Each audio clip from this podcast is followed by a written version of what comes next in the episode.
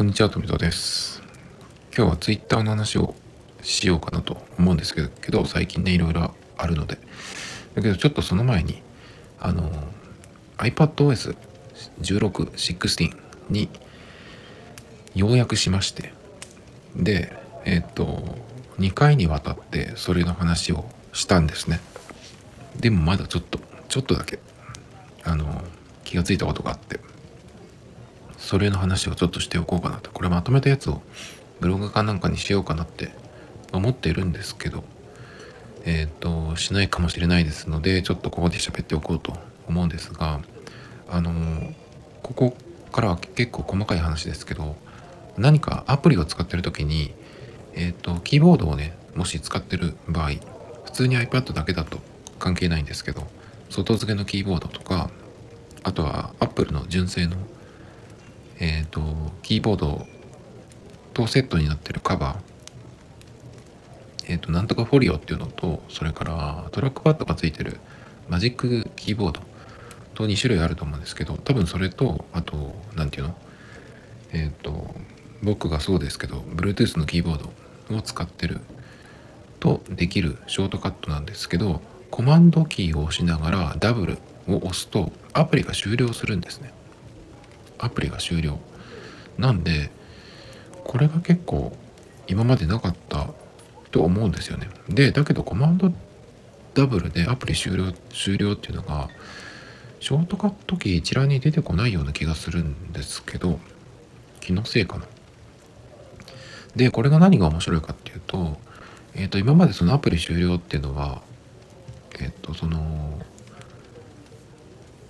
最近使ったアプリの一覧履歴そこに行ってでいらないものを下からスワイプして消すと終了だったんですけど今使ってるアプリをその場で終了させるっていうのがね今までなかったような気がするんですよね。使ってるアプリをえっ、とその iPad のエッジの下からスワイプしてホームボタンにもホーム画面に戻るっていうのはあるんですけどそれでもうバックグラウンドにアプリがある状態なんで終了ではないんですよね。だから Mac みたいな感じかな。と。っていう感じでそのコマンド、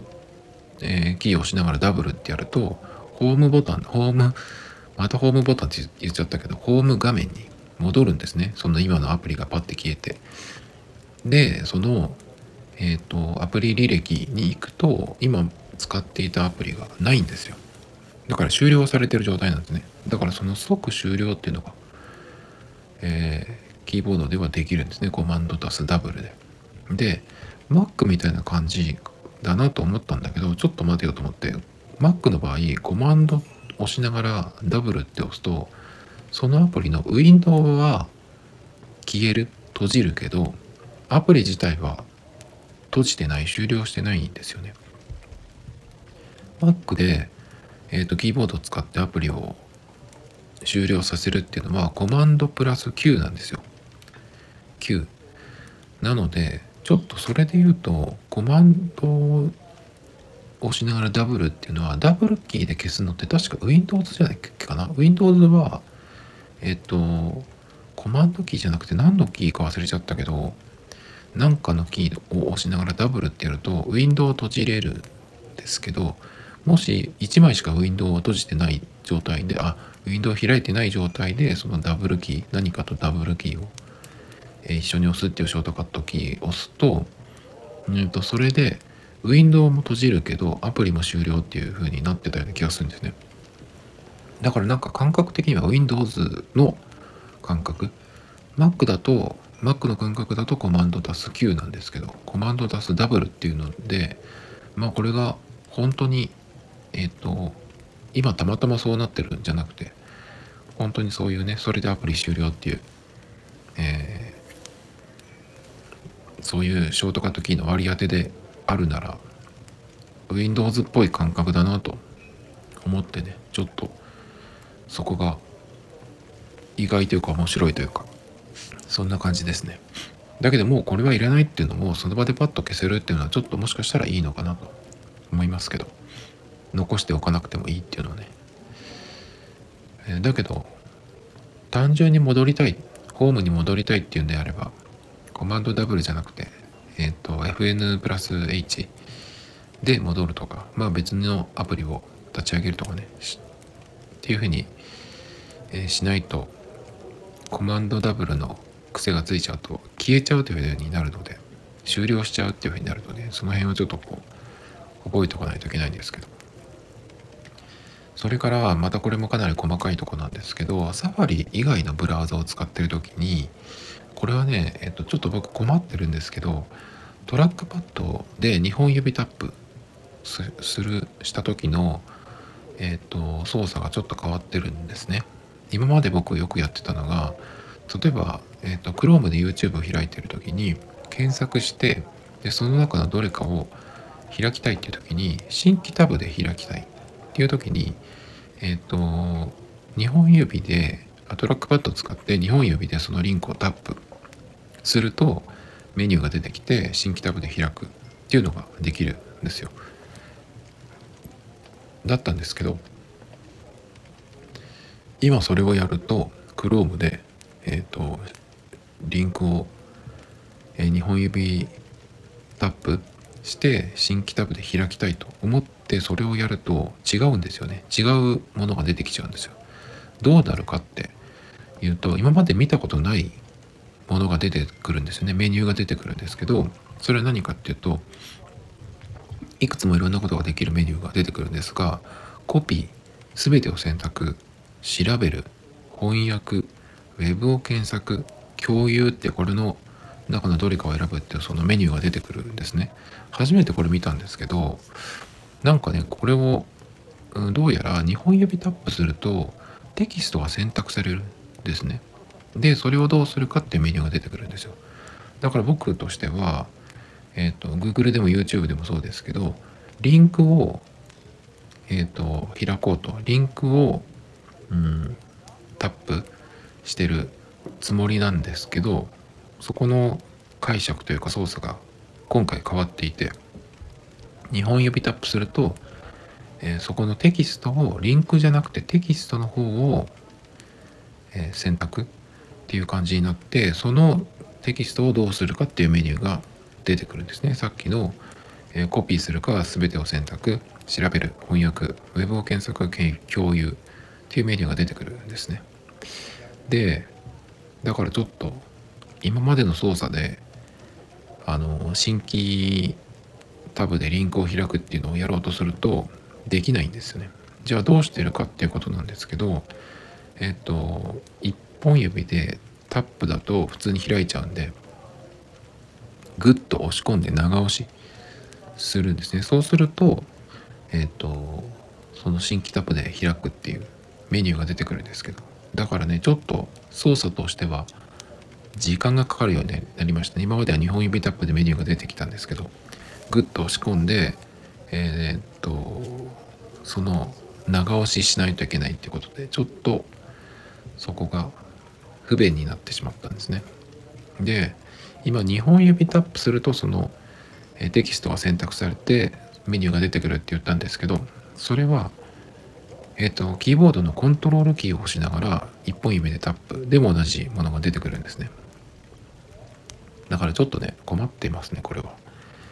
不便になってしまったんで。だけど同じことをえっ、とサファリでやるとちゃんと同じ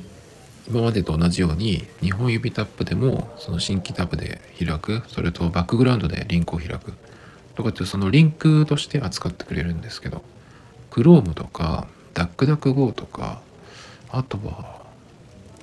何かな。でも Web どのサイトにかサイトかにもよるかもしれないけどでも Google とかもそうだったかな。サファリは大丈夫だけど他のブラウザだと結構その2本指でタップ2本指でタップした時リンクを2本指でタップした時にテキストとして扱われて選択された状態になっちゃう。これがちょっとね困ってるんですね。だからまあ iOS になって iOS16 になってまあぼちぼちえっ、ー、とまだ半年とか経たないかな。4ヶ月とか。でまあずっとこの状態なのかそれとも今の16.3になってからそうなったのかわかんないんですけどちょっとこの辺は各アプリでね対応してほしいなと思うんですけどトラックパッドを使ってる人がどれくらいいるのか2本指タップでそれをやって困ってるっていう人がどれくらいいるか分かんないですけど今までと明らかにあの操作が違ってるのでね。っていう、えー、ことですね。でもサファリに関しては本当に Mac と同じ感覚でできるようになってるのでまあ何でもサファリでやればいいじゃいいんですけど複数ウィンドウも開けるしね。だけど僕は YouTube は Chrome で見るのが一番見やすいんでね。広告も出ないしほぼ。多分出てないと思うんですけど。だからまあちょっとそれでなんとかうんしたいなっていうとこなんですけどね。あとはえっ、ー、とこれダメになったやつだなんですけどコピードっていうアプリを使ってましてクリップボード拡張アプリみたいなやつなんですけどこれが何がダメになったかっていうと,、えーと、iOS16 にしてからダメになったんですけど毎回そのアプリを開いて、えー、まあそのアプリに来た時ですね。起動した時じゃなくて起動した時もそうですけど、え、ー、とクリップボード拡張アプリなんでちょっとすぐ別のアプリに行ってコピーしてまた戻ってきてそこにペーストするとかっていうのも作業をするんですけどそういうふうにこのコピードっていうアプリに戻ってきた時にもその毎回毎回最初の画面に戻るようになってしまったりいちいちねそのコピーしていいかっていうのを聞いてくるようになったんですね。今まではそんなことなかったんですけどあとよく落ちるようになりましたね。でまあこれもその OS が上がったからそこで今のタイミングでちょっとそうなってるのかなと思ったんですけどあの App Store 見たらもうないんですよこの Copied っていうアプリがね。なのでもう今後アップデートがないっていうことなんでということは当然ねあのこのアプリが改善するっていうこともないのでじゃあ他にどうするかっていう感じなんですけどこれね有料だったんですよね。 Copied 有料だったか課金したか分かんないけどどっちかして使ってたんですね。まあだからちょっと残念なんですけど、まあ、こういうことがあるからねサードパーティー製のえっ、ー、と課金してもどっかのタイミングで開発ややめちゃうとかなくなっちゃうとかねっていうことがあるからちょっとなーっていうのはありますね。で単純にこのアプリをクリップボード拡張として使ってるだけだったら他にもね候補あるんですけど僕の場合はこのポッドキャストの概要欄のところのテキストを作るのにこれの、え、機能がすごい良かったんですね。まず何が良かったかっていうとウェブページを URL を、え、コピーしてここの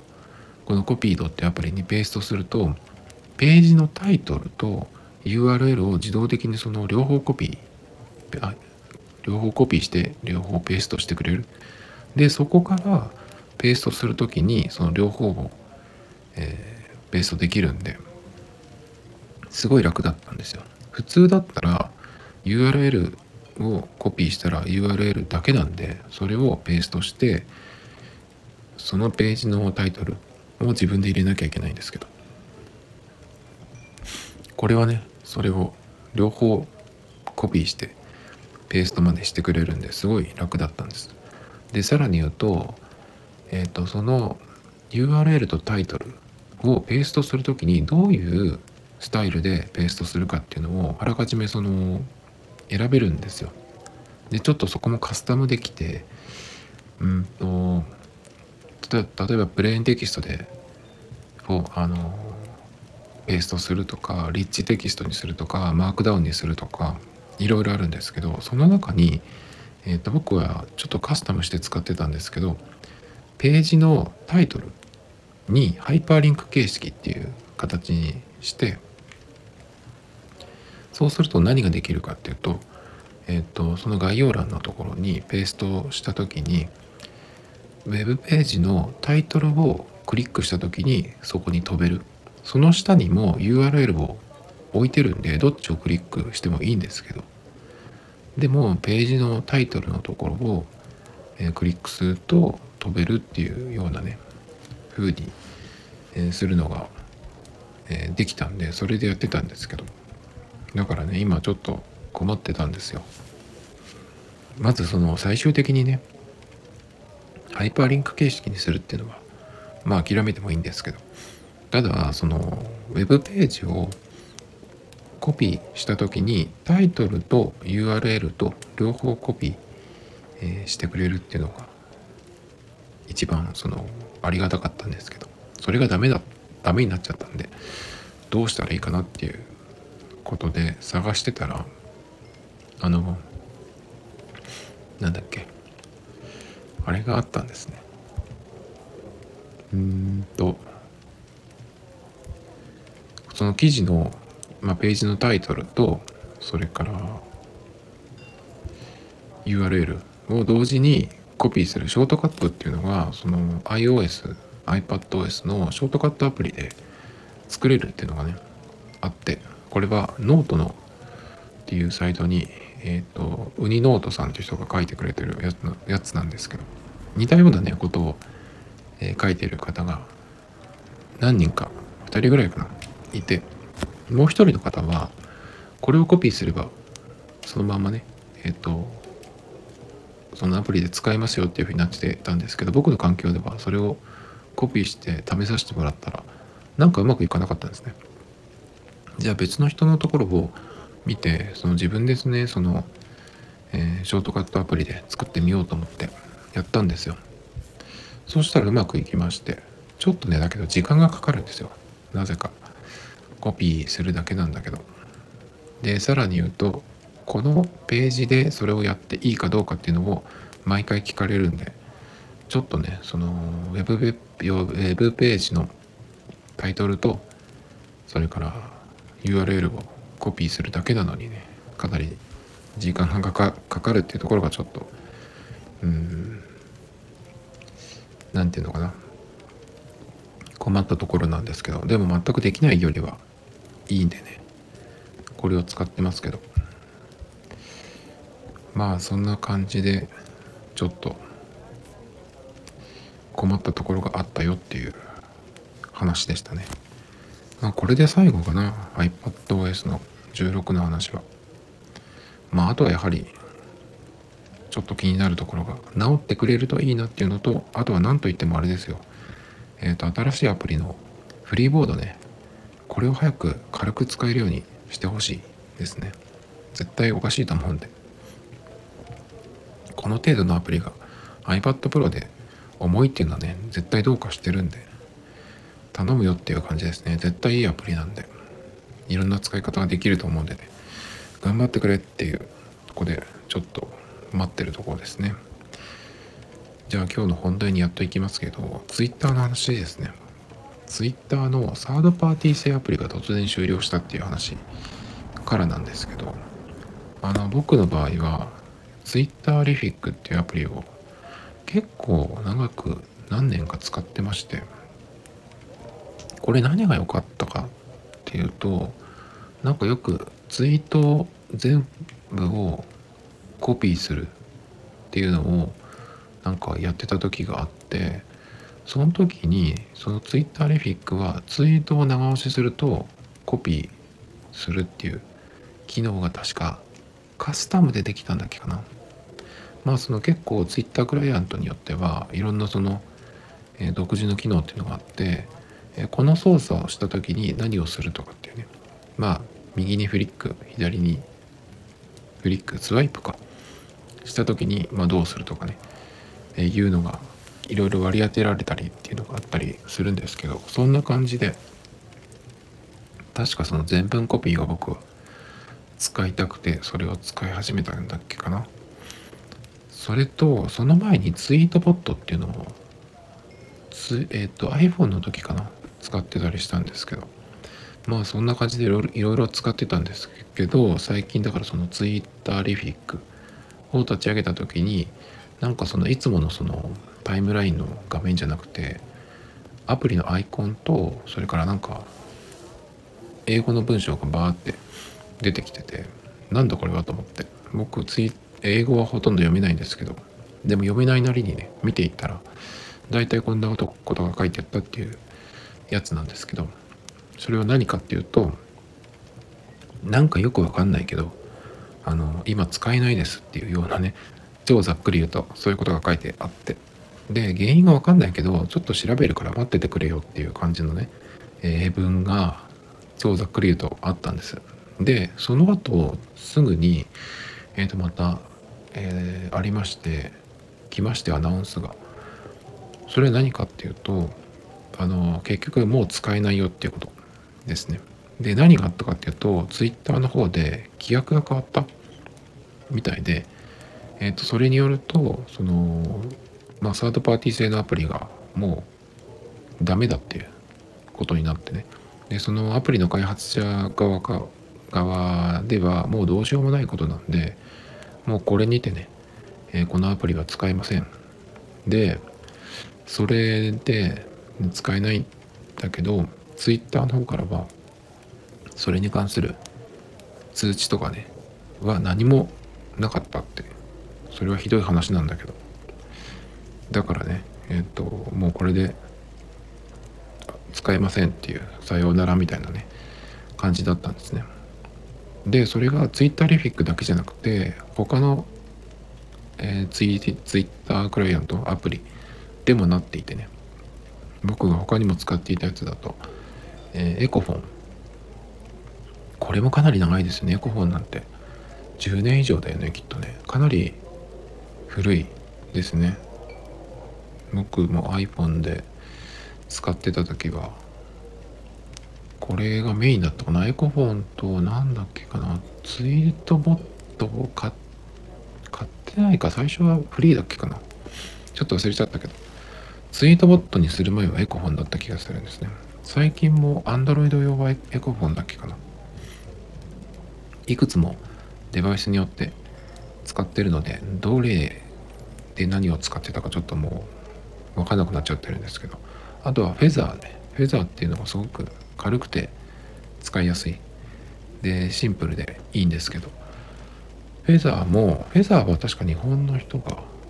作ってたかな。フェザーも、えっ、ー、と、ダメですっていうのが出てましたね。フェザーはなんか、有料版はもういきなりダメで、ライト版はまだ大丈夫。だけど、そのうちダメになるかもしれないって言ってましたね。さっきのエコフォンに関しては、えっ、ー、と、アップストアに行ったら更新が来てて、で、更新の内容を見たら、えっ、ー、と、 Thank you goodbye みたいなね、のが書いてあったんでまあだからそれのためだけのことなのかわかんないですけどまあどっちみちもう使えないんですね。あと僕が使っていたのは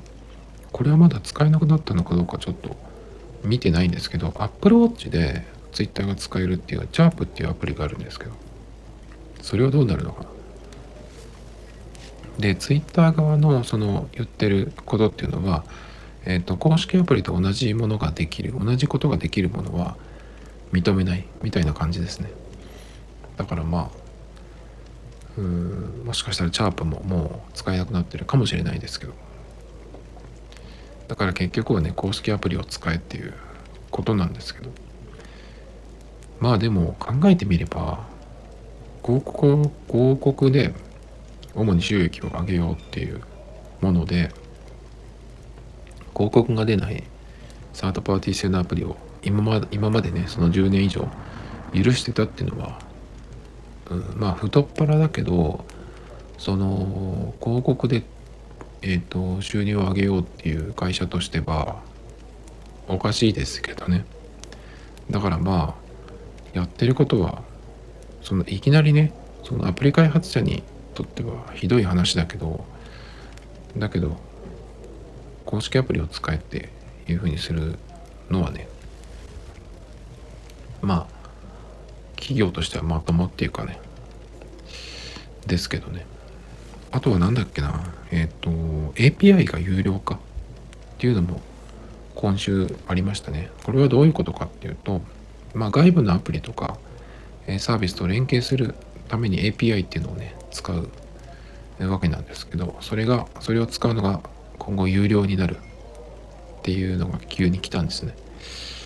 でまあ一般ユーザーがその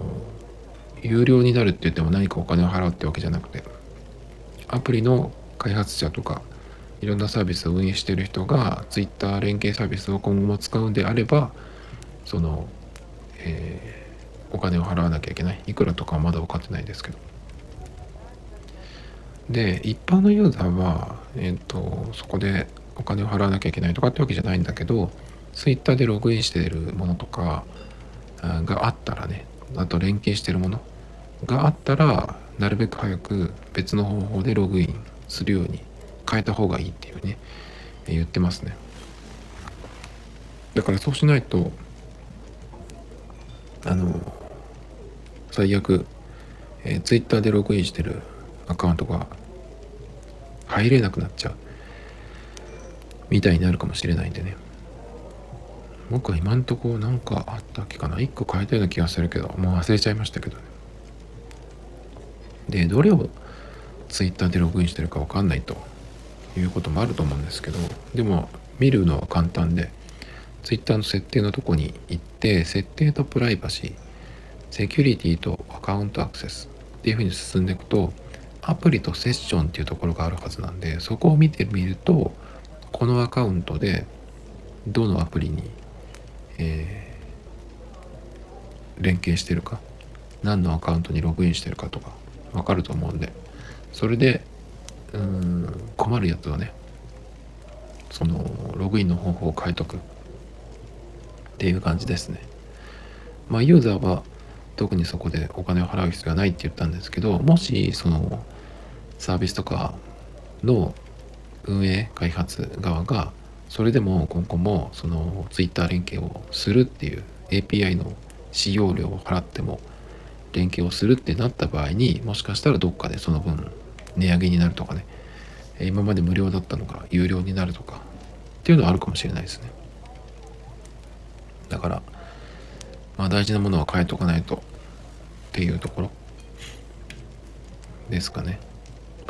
それから Twitter は他にももう一個見たやつがあるんですけどニュースで。検索結果から広告に反映するっていうのをね今後やるっていうふうに言ってましたね。でもこれは今までやってなかったのかって思いますけどあの普通やってるじゃないって思うんですけどね。Google でも、えー、YouTube でもそれからインスタでもそうですよね。その人がなんか見てるものとか検索したものを反映して、え、おすすおすすめだったりとか広告に反映してくる。ストーカーみたいな広告ですけど何て言うんだっけそういうのって。そういうの切ることもできるやつありますよねブラウザの機能でね。だけどなんかそういうのをやるよっていうふうに言ってたんですけど今までやってなかったっていうのがすごくあの意外ですね。そんなのは勝手にやってると思ってたんですけど。っていう感じでね Twitter もいろいろ変わっていくみたいですけど。でもなんかあまり広告うるさくなるとただの汚いメディアになるんじゃないかなと思うんですけどね。インスタがもうそうなってるんですけどね。だから SNS ってちょっと分化するんじゃないかな。分かれるんじゃないかなとちょっと思っているんですよ。っていうのはそういうふうに広告を見せるために、えー、なってくると一般のユーザーからすると見たいものより見たくないものを見せられる見せられるためのメディアみたいになってくるとみんな離れていくと思うんで広告って今もう何年もそうですけど、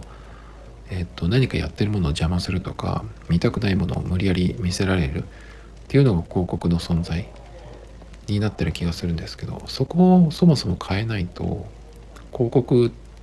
打つことが嫌われるためにもなくお金払ってるみたいに広告料払ってるみたいに、えー、なっちゃうと思うんですよね。だからそうじゃなくて例えば、まあ、マストドンみたいなその、まあ、マストドンよりももっと小さい、えーと、これのための専門的なコミュニティみたいな感じになった時にそういうところにその広告的なものをね出すと普通広告って飛ばされるし見られないし邪魔だなってなってるんだけど例えば車のうんコミュニティとかでそこに車の広告を出すっていうのは普通だけどそうじゃなくてえっ、ー、となんかもっとそのインスタだったらそこのポストだったりツイッターだったらツイートでえっ、ー、と何て言うのかな。普通の広告じゃない情報的な出し方何て言ったらいいか分かんないんですけど。広告って普通だから別に見たくないじゃないですか。だけど中身は広告広告効果があるけどその情報として欲しい人に向けたものだったらえっ、とツイートとかそのインスタの投稿とかでもそこにこう出てくることがありがたがられるみたいなのってあると思うんですよね。だから本当にそのピンポイントで出てきたら今のその邪魔するだけの広告っていうのとね。全く別のものになると思うんですけどこれをなんかうまく説明できればいいんだけど。そうするとすごく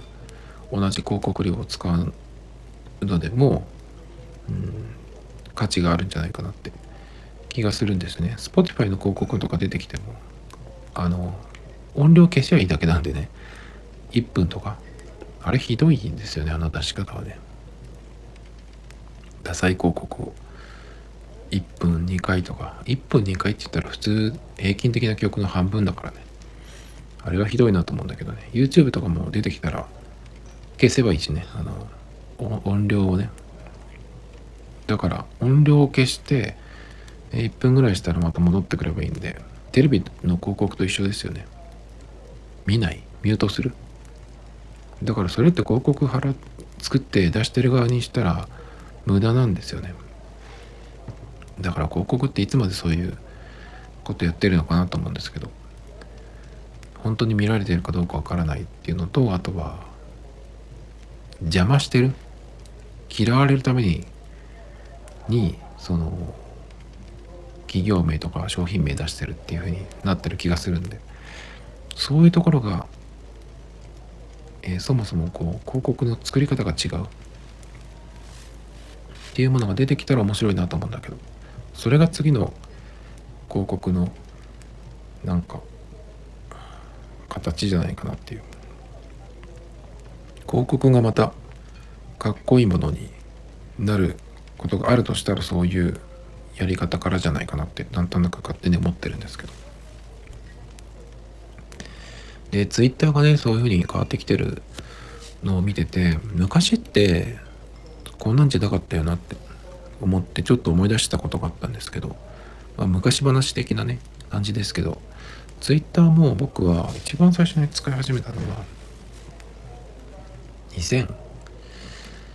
2009年とかそのぐらいだったような気がする。2008年か2009年か。多分そのぐらいじゃないかな。と思うんですけど。いつぐらいかな？そのぐらいかな ?2006、7年にあれ iPhone が出たのっていつだっけかな。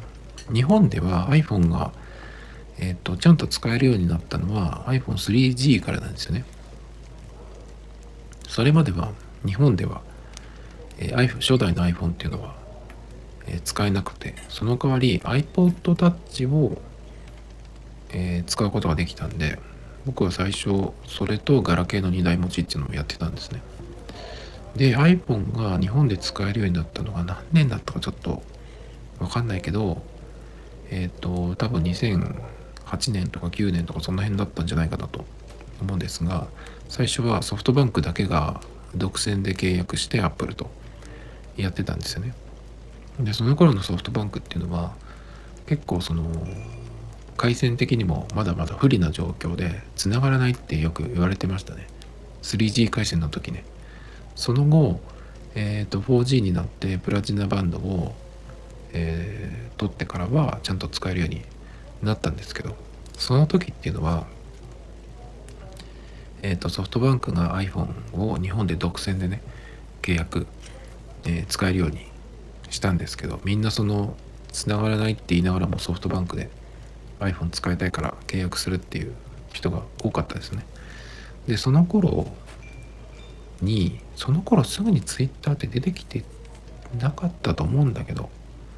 ちょっと何年か1年か2年かしてからツイッターが出てきたんじゃないっけかな。だからなんとなく2009年とかその辺だったと思うんだよね2011年に、えーと、震災があってその頃って結構ツイッターがえっ、ー、とあったからまあ良かったというかなんかいろんなそのつながりというかね、えー、情報収集とかでも、えー、役に立ってたんですけどそうなる前1年か2年かあったような気がするんですよね。でその頃に僕もなんか使って使い始めたんですよね。その頃インスタもその頃にちょっと遅れて出てきたような気がするんですね。その頃両方やってましたけど。でその頃 iPhone3G の頃、えー、なんかね、まあ、Twitter もそうだけど大人がすごい楽しそうだったなっていう、え、印象がすごくあるんですよね。えっ、ー、と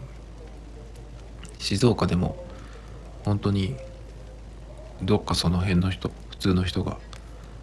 えっ、とみんないろいろやっていて名前とかは出してる人もいたかないない人もまあまあいたけどうんとだから、うん、その辺のお店の話になったりとかね本当に普通にいろんな人と普通にやり取りができてましたね。なんかオフ会とかもやってた人もいたし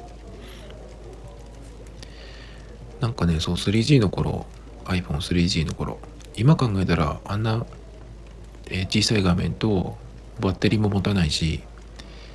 モバイルバッテリーなんてない時代だしねまだ。すごい無茶な感じだけどあんな小さいので iPhone1 台で何でもやろうとしてた。ですね。そのためにこういろんなこうアプリとかが出てきたりアイデアアイデアとかが出てきたりすごくね毎日面白かった。いろんなものが出てきた気がするんですよね。まあほぼ無茶ですよねあんな。だってすっごい小さいですよ今の。えっと SE とか去年の13ミニとかより小さくなかったかな。厚みもあったしね。でも頑張ってねその何でも iPhone だけでやろうってしてたしそういう本とかもいっぱい出てたし。えっ、ー、とブログとかもいっぱいありましたねそういうのね。ポッドキャストとかもその頃えっ、ー、と出てきたっけな。ポッドキャストはもうちょっと後かな。その頃かなもしかしたら。で新聞なんかも紙のやつと同じものを iPhone で読んでたりとかね。こう大きいものを拡大して。産経新聞だっけかな。しかもね無料で出してたんですよ。紙の新聞と同じものを。すごい面白い時代でしたけどね。十何年前？134年前ですかね。であとねやたら PDF でいろんなものを保存して、えー、とそこで読むとかね。まだ書き込みはできないっけかな。PDF のちょっと覚えてないけど。なんかやたら PDF をね使ってたりしましたけどね。まあそのおかげで結構 PDF の扱いとか覚えた気がしますけど。毎日なんかそのいろんな人がいろんな工夫をしてた時だったですね。だからすごく大人がね楽しそうだなっていう感じがしてましたけどね。で一度だけなんかまあツイッターの話に戻りますけどそんな時ねその頃じゃなくてもうちょっと後だけど僕一回だけオフ会に行ったことがあって静岡でじゃなくてなんか東京まで行ったんですよね。なんでそういう風になったんだっけかな。東京にいる人と一回まあ何かで会ったことあるんですけどその人とツイッターでまあ再会というかしまして。でその人がえっ、ー、と主催でやったんだっけかな。まあその人が結構いろんな人とこう仲良くなるような人で。でお花見だ。お花見をやりましょうみたいになって。3月の終わり頃だったんですけどまだね寒かったです正直。ちょっと早かったんですね。代々木公園でやったんですけど。で来たメンツが面白くてメンツって言っていう言い方ちょっと違うけど知らない人たちだから。どういう人が来てたかっていうと結構ね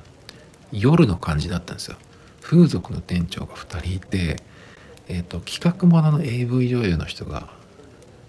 に2人か3人かいて風俗嬢の人がいて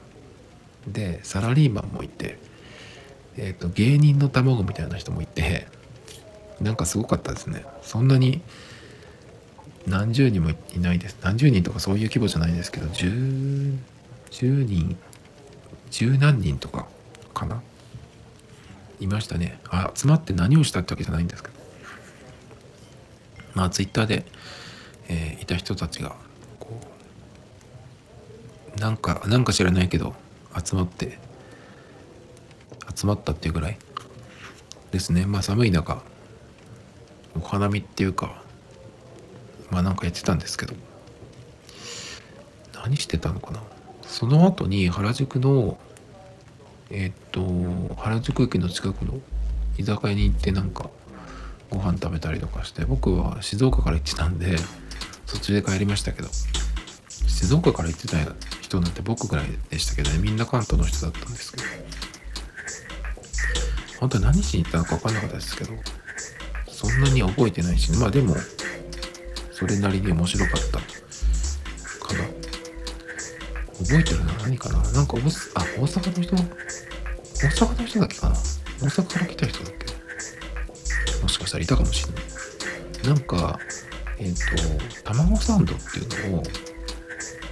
えーと、買ってきてくれた人がいてその人は確かね、えーと、熟女店の人。熟女店の人なんですよ。まあパッと見はなんか普通のお母さんみたいな感じの人なんですけど。なんか大阪関西の方ではその卵サンドえっ、と厚焼き卵をサンドしてるサンドイッチのやつなんですけどふわふわの卵でねなんかおなじみらしいですけど関西では美味しかったですねそれ。いただきましたけど。あとは何だっけな覚えてること。はなんかその企画も企画ものの AV 女優の人がいてなんかそんな有名な人じゃないみたいなんだけどそれぞれそれぞれその企画ものなんでよく呼ばれる得意なジャンルみたいのがあるらしいんですよね。一人はネトラレモノって言ったっけかな。ネトラレモノね。でもう一人の人は処女喪失者がなんか、え、得意っつったっけか専門っつったっけか分かんないんだけど処女喪失者で得意とか専門ってどういうことって言ったたら何回でも血が出るからやれるんだっていうね。そのね謎な面白い話を聞けたんですけど。なんかそんな話を聞いたような気がしますけど。あとは全然覚えてないな。とにかく寒かったっていうのはね覚えてますけど。でその後はその人たちとは全然今つながりがない。っていうかもうそのアカウントがどうなったかは僕覚えてないですよもカウント名もパスワードもどっか行っちゃったって感じなんであれですけど。まあだからねツイッターいろいろあったなっていう感じです。Tamibo Times Podcast. This program was broadcasted you Anchor FM you